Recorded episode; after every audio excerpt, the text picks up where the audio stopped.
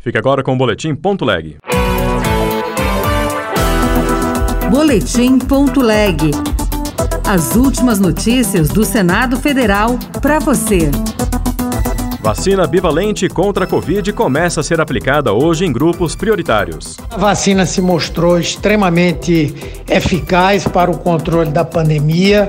Tivemos, assim que a vacinação se iniciou, uma redução significativa no número de casos e no número de mortes. Senador quer informações do governo sobre a gripe aviária.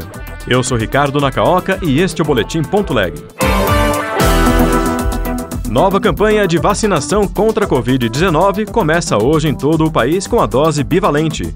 Repórter Érica Christian. Já está disponível nos postos de saúde a vacina bivalente contra a Covid-19, que protege contra a cepa original do coronavírus e as subvariantes da Omicron. Serão imunizados agora idosos com mais de 60 anos e que vivem em instituições, pessoas com deficiência, gestantes e puérperas, profissionais da saúde, além de comunidades indígenas, ribeirinhos e quilombolas. Também estão na lista os pacientes com baixa imunidade, mas só poderá receber a vacina bivalente quem já tomou pelo menos duas doses da monovalente. O senador Humberto Costa, do PT de Pernambuco, que atuou na CPI da pandemia, destacou que a vacina freou as mortes e os casos graves da doença. Sim, a vacina se mostrou extremamente eficaz para o controle da pandemia. Tivemos, assim que a vacinação se iniciou, uma redução significativa no número de casos e no número de mortes. Humberto Costa ressaltou que o governo vai investir em campanhas de vacinação em geral. Garantir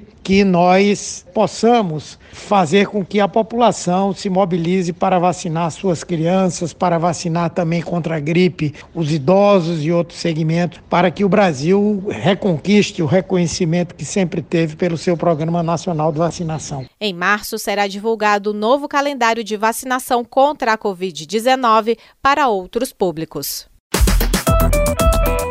A Comissão de Assuntos Econômicos pode votar o uso de recursos do Fundo Nacional de Segurança Pública no Programa de Proteção Integrada de Fronteiras. Reportagem de Bruno Lourenço. Já aprovada pela Comissão de Relações Exteriores e Defesa Nacional, a proposta amplia as possibilidades de utilização dos recursos do Fundo Nacional de Segurança Pública para incluir a manutenção de estruturas para a proteção das fronteiras.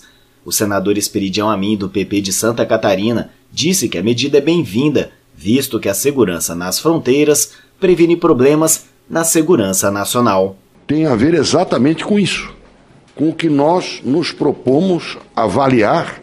Por quê? Porque sabemos que é uma vulnerabilidade do nosso país a extensão das nossas fronteiras terrestres, assim como a nossa fronteira marítima exige e viabiliza os nossos esforços em prol da navegação e, particularmente, da Marinha de Guerra do Brasil.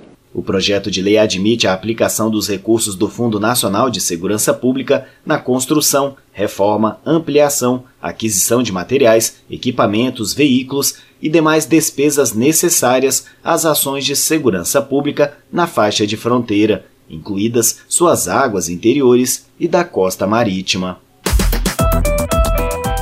Senador pediu informações ao governo sobre providências em relação à gripe aviária. Repórter Marcela Cunha. A Organização Mundial da Saúde pediu a todos os países um reforço da vigilância diante do risco de transmissão da gripe aviária a mamíferos, depois de detectar casos em raposas, lontras e leões marinhos. Ao classificar a situação como preocupante, a OMS alertou que existe atualmente um maior risco de contaminação de animais para pessoas. No Camboja, uma menina de 11 anos morreu após contrair uma cepa altamente contagiosa do vírus, a H5N1. Desde 2014, o país não registrava nenhum óbito em decorrência da doença que acomete aves e raramente é transmitida para humanos. Com o alerta, o senador astronauta Marcos Pontes, do PL de São Paulo, quer saber quais as providências serão tomadas pelo governo para controlar a doença no Brasil. Ele solicitou informações aos Ministérios da Saúde, da Agricultura e da Ciência e Tecnologia. Pontes reforçou que foi responsável pela criação da Rede Vírus MCTI quando esteve à frente da pasta da Ciência e Tecnologia. O comitê reúne especialistas, centros de pesquisa e universidades para integrar iniciativas de combate a viroses emergentes, como a gripe aviária. Nos últimos 20 anos, a OMS registrou 868 casos confirmados de H5N1 e 457 mortes. Outras notícias estão disponíveis em senado.leg.br/rádio. Você ouviu Boletim.leg. Notícias do Senado Federal.